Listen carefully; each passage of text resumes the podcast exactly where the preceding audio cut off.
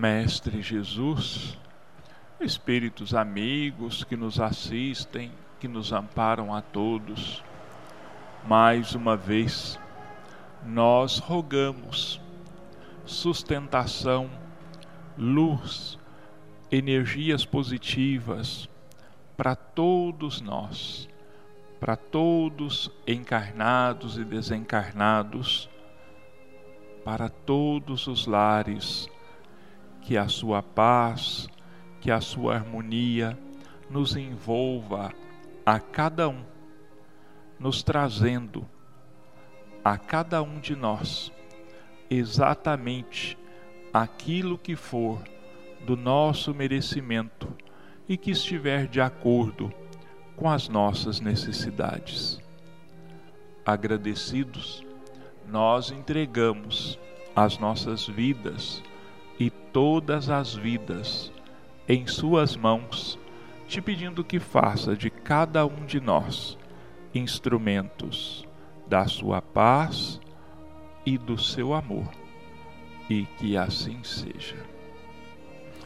Nosso bom dia aos nossos irmãos ouvintes, nós estamos aqui mais uma vez buscando levar a palavra de nosso Senhor Jesus Cristo à luz da doutrina espírita, rogando a Deus e a Jesus que estas palavras, que esses ensinamentos nos consolem, nos amparem, nos guiem em todos os momentos das nossas vidas. Nós estamos examinando o capítulo 11, Amar o próximo como a si mesmo instruções dos Espíritos, a lei de amor.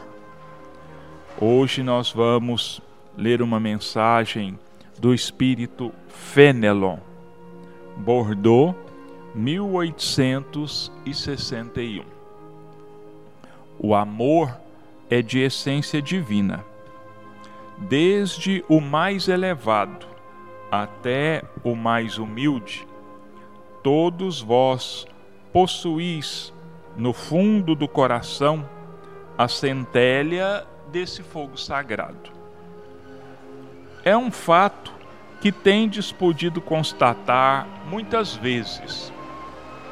O homem mais abjeto, o mais vil, o mais criminoso, tem por um ser ou um objeto qualquer uma afeição viva e ardente à prova de todas as vicissitudes, atingindo frequentemente alturas sublimes. Disse por um ser ou um objeto qualquer, porque existem entre vós indivíduos que dispensam tesouros de amor que lhes transbordam do coração aos animais, às plantas e até mesmo aos objetos materiais. Espécies de misântropos a se lamentarem da humanidade em geral resistem à tendência natural da alma, que busca em seu redor afeição e simpatia. Rebaixam a lei do amor à condição do instinto.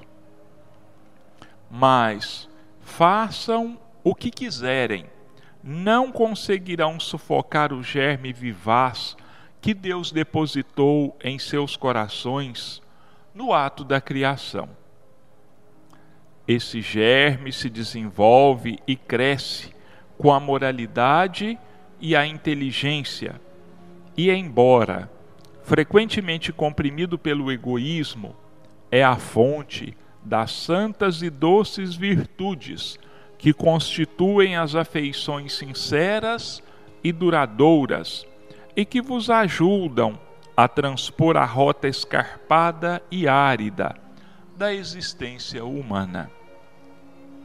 Há algumas pessoas a quem repugna a prova da reencarnação, pela ideia de que outros participarão das simpatias afetivas de que são partes. Pobres irmãos, o vosso afeto vos torna egoístas. Vosso amor se restringe a um círculo estreito de parentes ou de amigos, e todos os demais vos são indiferentes. Pois bem, para praticar a lei do amor como Deus a quer, é necessário que chegueis a amar, pouco a pouco e indistintamente, a todos os vossos irmãos. A tarefa é longa e difícil, mas será realizada.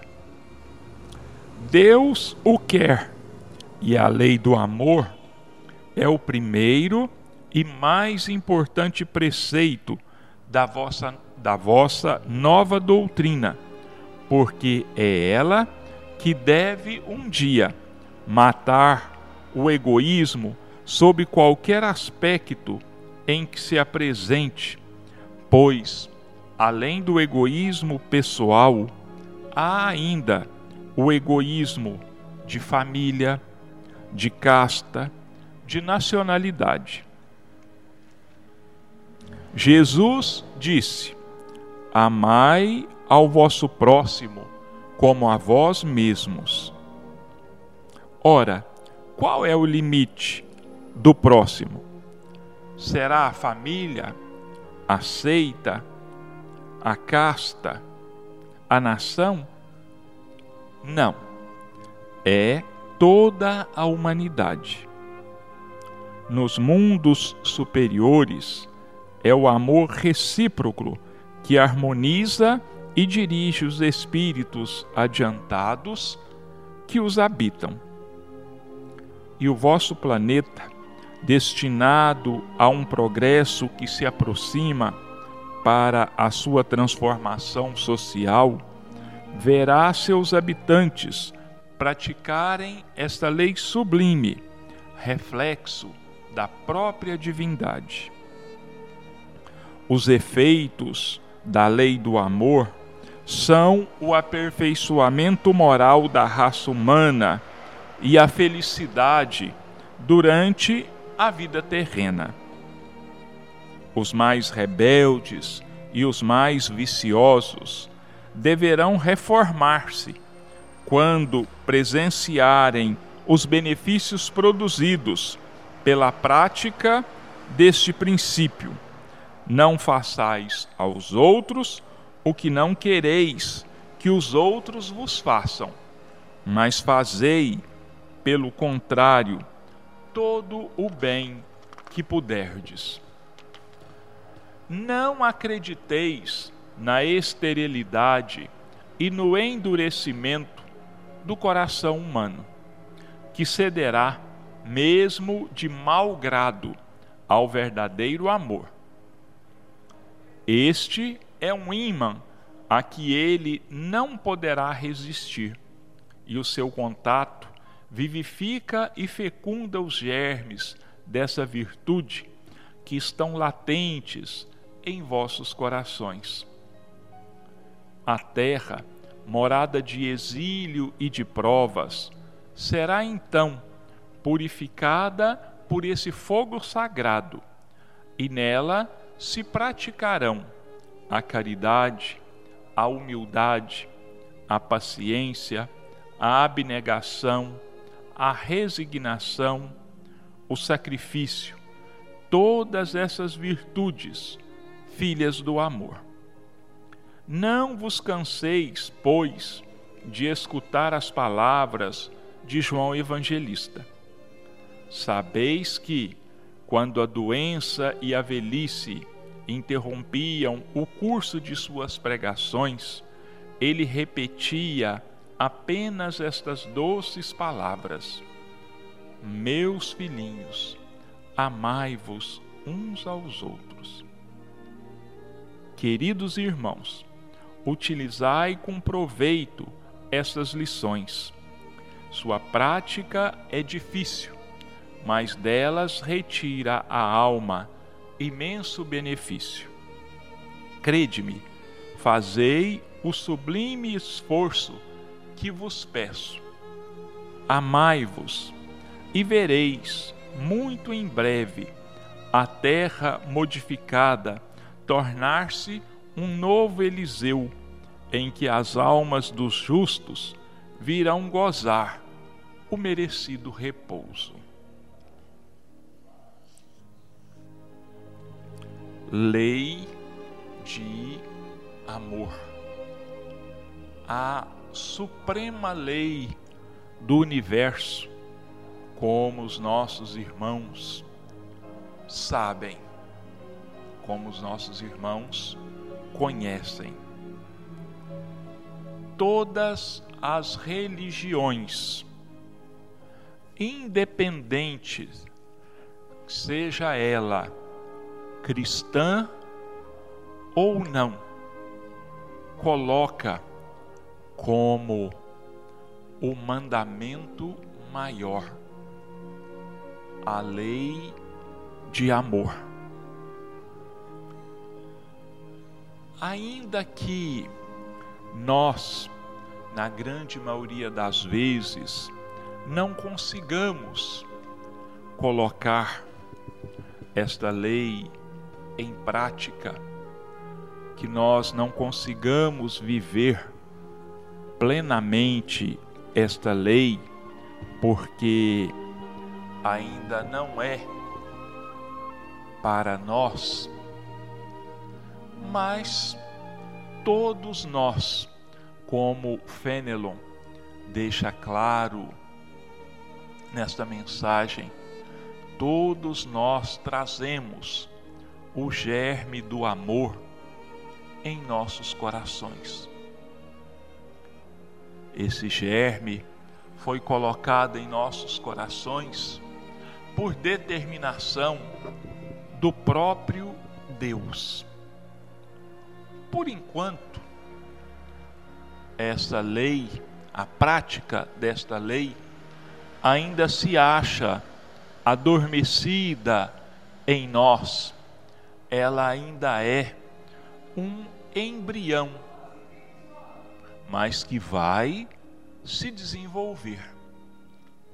A prova disso, entre outras, o Fenelon deixa aqui para nós claro que existem pessoas que derramam amor aos animais, às plantas e mesmo a objetos inanimados. Talvez porque em alguma época tenham se decepcionado com a tentativa da vivência do amor em relação a outros seres humanos. Talvez não tenham recebido em troca, de volta, todo o amor que pensavam dedicar às pessoas de suas relações, aos familiares, aos amigos. Por isso, desistiram. Por isso, adormeceram esse sentimento dentro de si mesmos. Mas vejam bem, apenas adormeceram, porque sendo de ordem divina o amor, ele jamais poderá ser anulado. Ele jamais poderá desaparecer. Pode ser, sim, que ele permaneça escondido, disfarçado, vamos dizer assim. Mas Um dia ele vai sim desabrochar. Um dia ele vai ressurgir. E é então que os homens serão felizes, porque não verão entre si mesmos nenhuma barreira, nenhum impedimento. Muitos, há muitos, repugna a ideia da reencarnação. Eles rejeitam a ideia da reencarnação porque pensam que é, o seu amor vai ser dividido entre dezenas e dezenas de pessoas, que esse amor deverá ser estendido a um círculo muito grande de espíritos. Vai ser sim, mas a reencarnação não é algo que venha impedir que esse amor se espalhe, que esse amor floresça.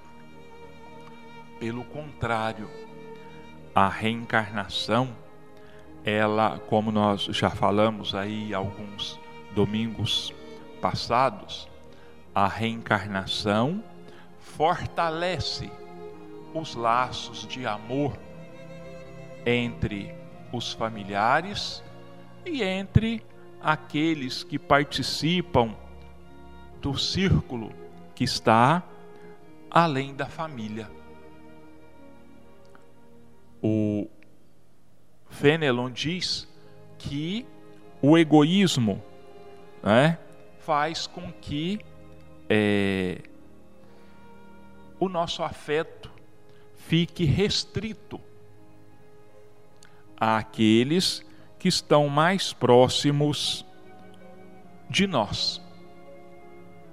Mas eu digo novamente: o amor é lei, é lei divina e vai imperar na terra como impera, como existe nos mundos espirituais superiores. É um tanto quanto difícil, mas não é impossível, porque a lei de amor, como tudo que nós conseguimos, é fruto de uma longa, de uma lenta prática, de uma lenta conquista, de um lento aprendizado. Vamos dizer assim, que é como um crochê, uma comparação que me ocorre aqui agora.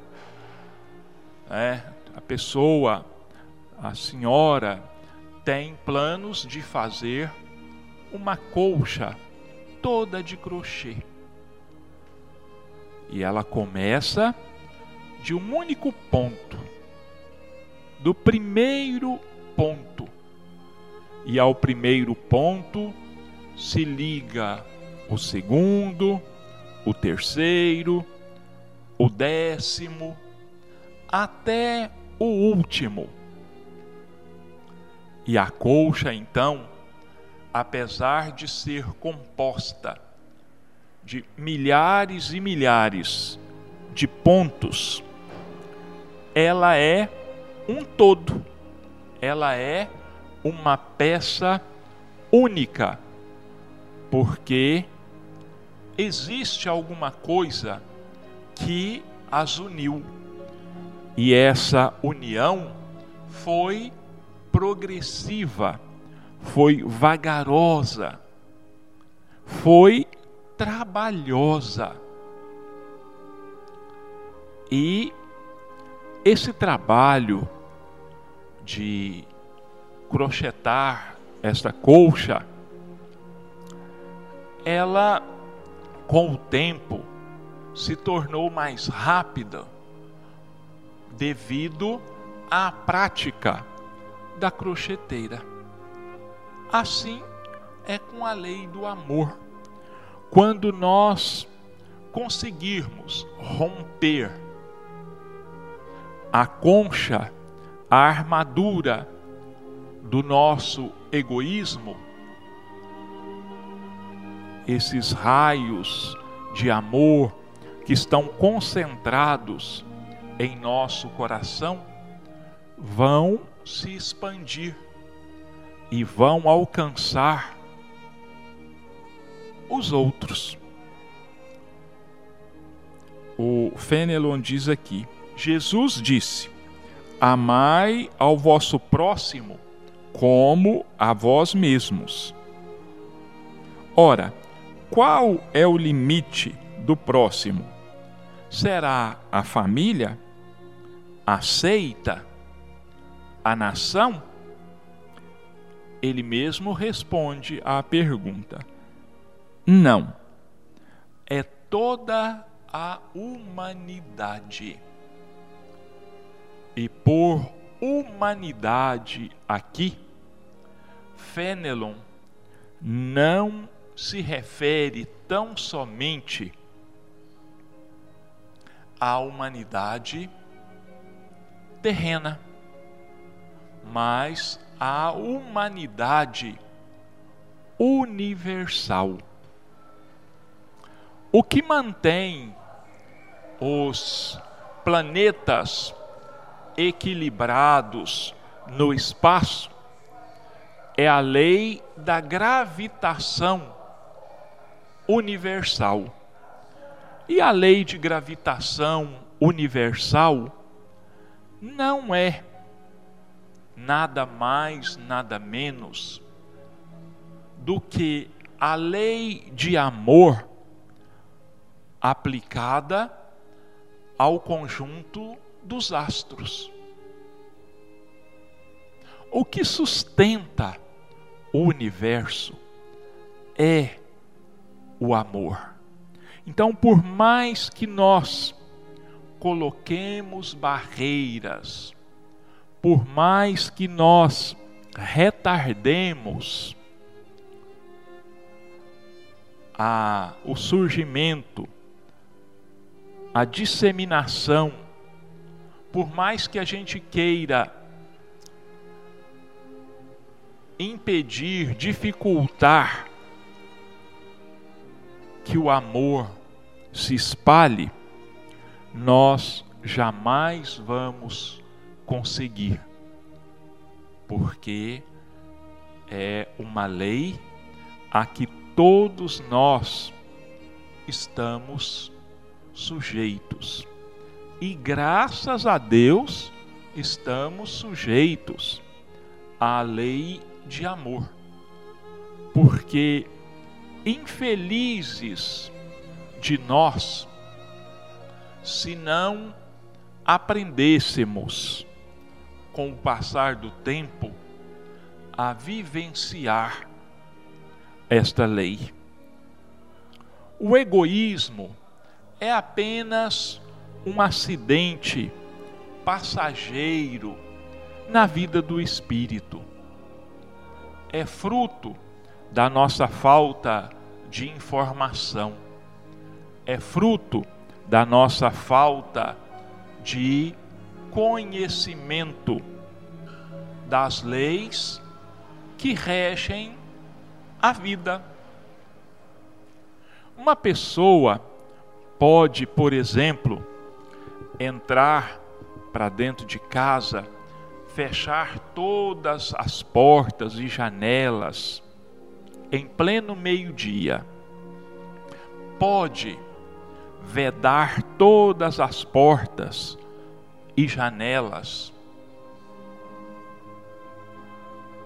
de forma que dentro desta casa, desse cômodo, se faça a escuridão mais forte que se possa conseguir. Mas ele não vai conseguir anular a luz do sol em pleno meio-dia. Assim é com amor. Nós podemos nos fechar numa concha de egoísmo, mas nós não podemos anular a lei de amor. E se nós ainda pensarmos no caso da escuridão dentro da casa ou do cômodo, nós podemos nos lembrar de uma coisa é, provada pela própria ciência, é que os próprios corpos emitem uma determinada luminosidade. Então, tão logo os olhos desse indivíduo se acostumem com a escuridão, ele vai ainda conseguir perceber leves contornos dos objetos que o cercam, porque eles têm em si uma luminosidade íntima. Então vai ser impossível que ele viva na escuridão mais absoluta. Bom, continuando aqui com o que o Fenelon nos chama a atenção. Nos mundos superiores, é o amor recíproco que harmoniza e dirige os espíritos adiantados que o habitam. E o vosso planeta, destinado a um progresso que se aproxima para a sua transformação social, verá seus habitantes praticarem essa lei sublime, reflexo da própria divindade. Então, é uma coisa da qual nós não podemos escapar. A lei de amor vai imperar, queiramos nós ou não.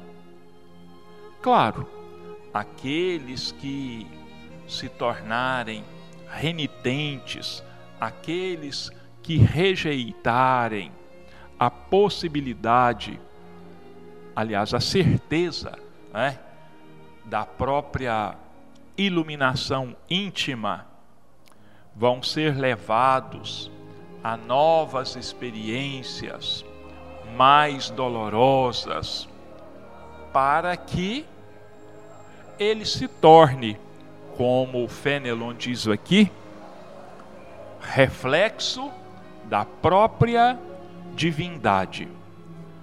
O que torna um diamante mais valioso do que os outros? A sua capacidade de refletir com mais força a luz do sol. Quanto mais límpido quanto mais lapidado for o diamante, maior o seu valor. Assim com o diamante, que é também o nosso espírito, e que, deixando que a luz do amor divino se reflita em nós, nós vamos estar então devolvendo para o universo aquela luz que estava dentro de nós, mas que estava adormecida, e que o nosso progresso, a nossa melhoria, o desabrochar das nossas virtudes, vai tornar isso conhecido para todos aqueles que nos rodeiam, ainda que nós quiséssemos anular esta luz quando nós, conscientes de que é apenas um reflexo da divindade, a nossa humildade que nós também teremos desenvolvido vai fazer com que nós busquemos anulá-la, para que assim a gente possa melhor servir ao nosso próximo e melhor possamos servir à humanidade. Os efeitos da lei do amor são o aperfeiçoamento moral da raça humana e a felicidade durante a vida terrena. Os mais rebeldes e os mais viciosos deverão reformar-se quando presenciarem os benefícios produzidos pela prática desse princípio. Não façais aos outros o que não quereis que os outros vos façam, mas fazei, pelo contrário, todo o bem que puderdes. Isso vai ser uma realidade, o nosso aperfeiçoamento. E o nosso aperfeiçoamento, ele vai servir para ajudar no aperfeiçoamento do nosso próximo. Porque vão começar a notar a felicidade relativa na qual nós estamos vivendo. E qual é o ser humano que de sã consciência quer ser infeliz? Não existe ninguém nessas condições. Então, quando os rebeldes notarem a relativa felicidade que estão vivendo aqueles que passaram a praticar, a vivenciar a lei do amor, eles também vão querer e vão buscar por si mesmos aprenderem a amar o próximo. Não acrediteis na esterilidade e no endurecimento do coração humano, que cederá, mesmo de mau grado, ao verdadeiro amor. Este é um ímã a que ele não poderá resistir, e o seu contato vivifica e fecunda os germes desta virtude, que estão latentes em vossos corações. Então, olha, por mais duro que seja um coração ao contato com os outros corações amorosos que vivenciam a lei de amor, ele vai como que se derretendo, ele vai como que se transformando. É mais uma vez a comparação do diamante, que só o pó de outro diamante pode lapidá-lo, pode burilá-lo. Assim é com o nosso espírito, que, como eu disse, é também um diamante que, na maioria das vezes, ainda não foi lapidado, mas que as circunstâncias da vida vão promover essa lapidação. E esses corações, mesmo contra a vontade, vão começar a amolecer, vão começar a vivenciar de forma bem simples, de forma bem pequena, a lei de amor. Mas isso fatalmente vai acontecer. Bom, vamos passar agora para o nosso livro Rumo Certo. Hoje, o capítulo 43, Problemas dos Outros. No que se refere à inquietação, às vezes os problemas que nos atingem não são propriamente nossos, mas dos outros. Estaremos em paz de consciência. Todavia, entes amados terão assumido compromissos graves, suscitando-nos desajuste e insegurança. Possuímos, por enquanto, o nome inatacado. No entanto, criaturas profundamente ligadas a nós surgem sofrendo o assédio da injúria, com ou sem razão, impelindo-nos ao desejo de preservá-las contra as pedras que lhes dilapidam a imagem com o amparo de certas escoras morais, conseguimos sustentar-nos relativamente livres quanto aos arrastamentos do coração. Entretanto, afligimo-nos, como é justo, por almas abençoadas de nosso convívio que aparecem na arena das lutas afetivas suportando conflitos difíceis de carregar.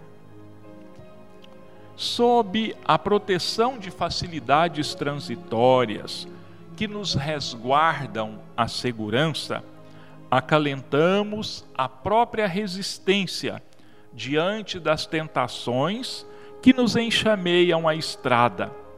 Mas entes queridos haverão tombado em delinquência impulsionando-nos ao anseio de ajudá-los na recuperação da própria paz. Como, porém, auxiliá-los de nossa parte? Saberíamos, porventura, orientar-lhes o tratamento restaurador se ignoramos toda a extensão e conteúdo da influência que os precipitou na sombra mental em que se debatem? E como poderíamos julgá-los se lhes desconhecemos o drama comovedor desde o princípio? Seria desumano golpear a ferida sob o pretexto de socorrer o doente, e não seria lógico traçar diretrizes em territórios acerca dos quais não possuímos ainda qualquer experiência. Ante os problemas daqueles que nos rodeiam, contudo, podemos ouvi-los com paciência e caridade, doando-lhes esperança e consolo.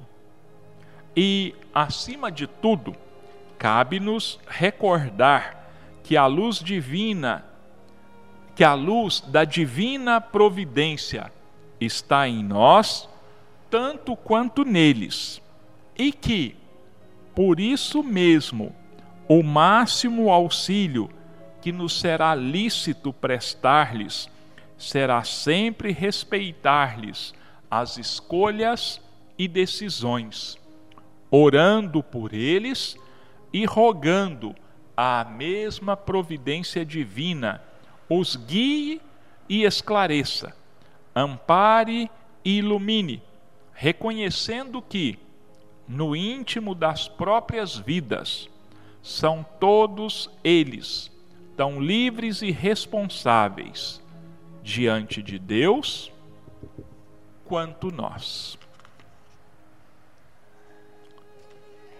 Esta é uma questão com que todos nós nos defrontamos nessa caminhada terrestre, ou mesmo quando estamos na espiritualidade, na condição de espíritos desencarnados. Quem de nós não tem amigos, parentes, que passam às vezes por grandes provações? Essas provações não são nossas, mas nós não conseguimos resistir e muitas vezes somos grandemente afetados por esse sofrimento. Porque a dor do outro dói em nós. A inquietação do outro nos desinquieta também. E quantas vezes nós procuramos ajudar de alguma forma. Seja num problema financeiro, seja num problema moral, seja num problema espiritual, a gente sempre quer ajudar. Mas aí vem a questão: como eu posso ajudar? Eu estou ciente de todos os aspectos do problema, das dores, das dificuldades nas quais ele se deixou enredar? Eu conheço todo o histórico espiritual desse indivíduo, ainda que seja meu irmão de sangue nós não conhecemos a mente profunda, o eu profundo, a consciência das outras pessoas. Se não conhecemos nem mesmo as nossas, como é que vamos conhecer a dos outros? Então nós não sabemos a origem daquele problema, onde tudo começou por quais peripécias, por quais dores ele passou até que o problema se manifestasse desta ou daquela maneira. Mas mesmo assim, nós podemos e devemos auxiliar. Mas como?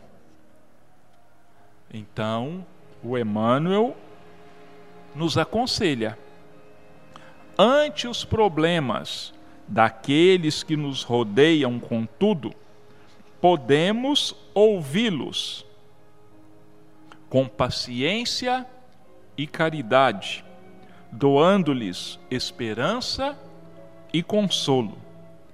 E, acima de tudo, cabe-nos recordar que a luz da divina providência está em nós, tanto quanto neles. Olha, eles estão amparados pela misericórdia divina, tanto quanto nós.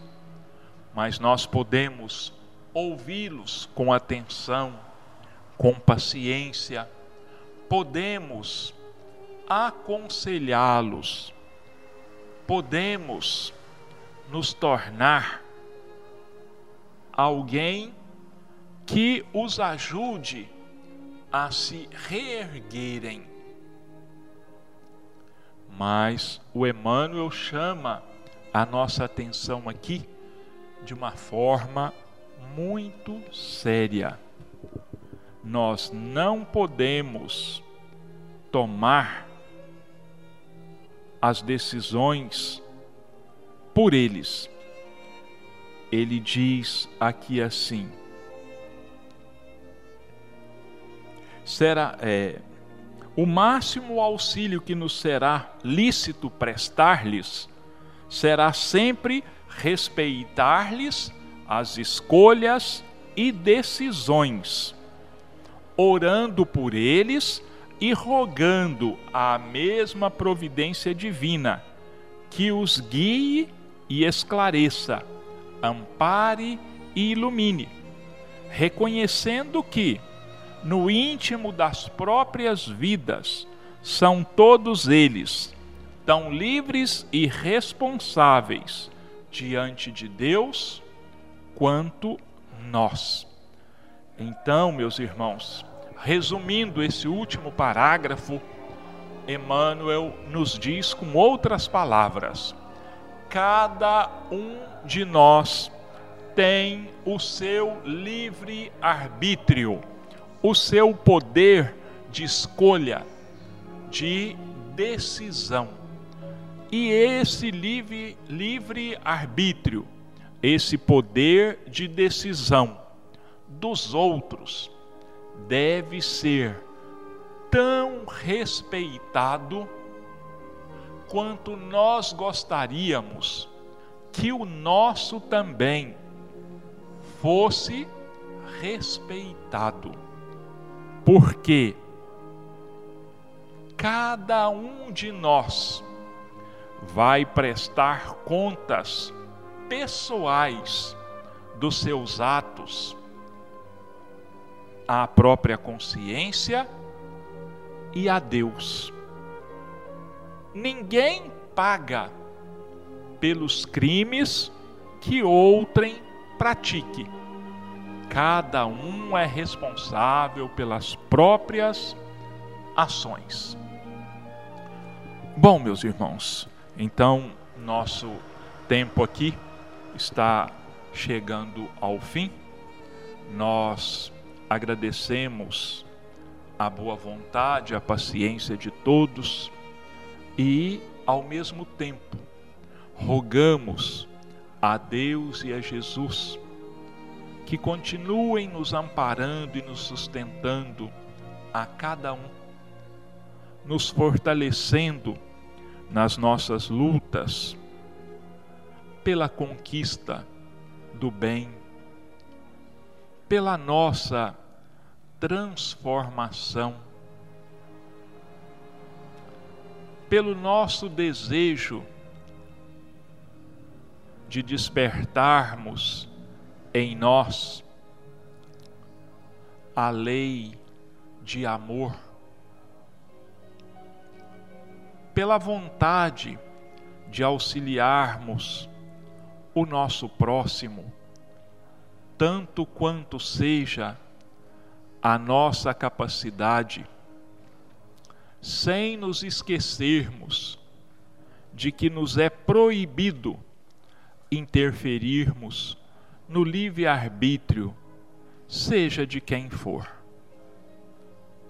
Que as bênçãos de Deus e de Jesus nos proporcionem uma semana de paz, uma semana de harmonia, de trabalho material, de trabalho no bem, e que possamos, nesta semana, buscar cultivar em nós mesmos as virtudes cristãs que vão fazer com que nós nos matriculemos de verdade na escola do Cristo.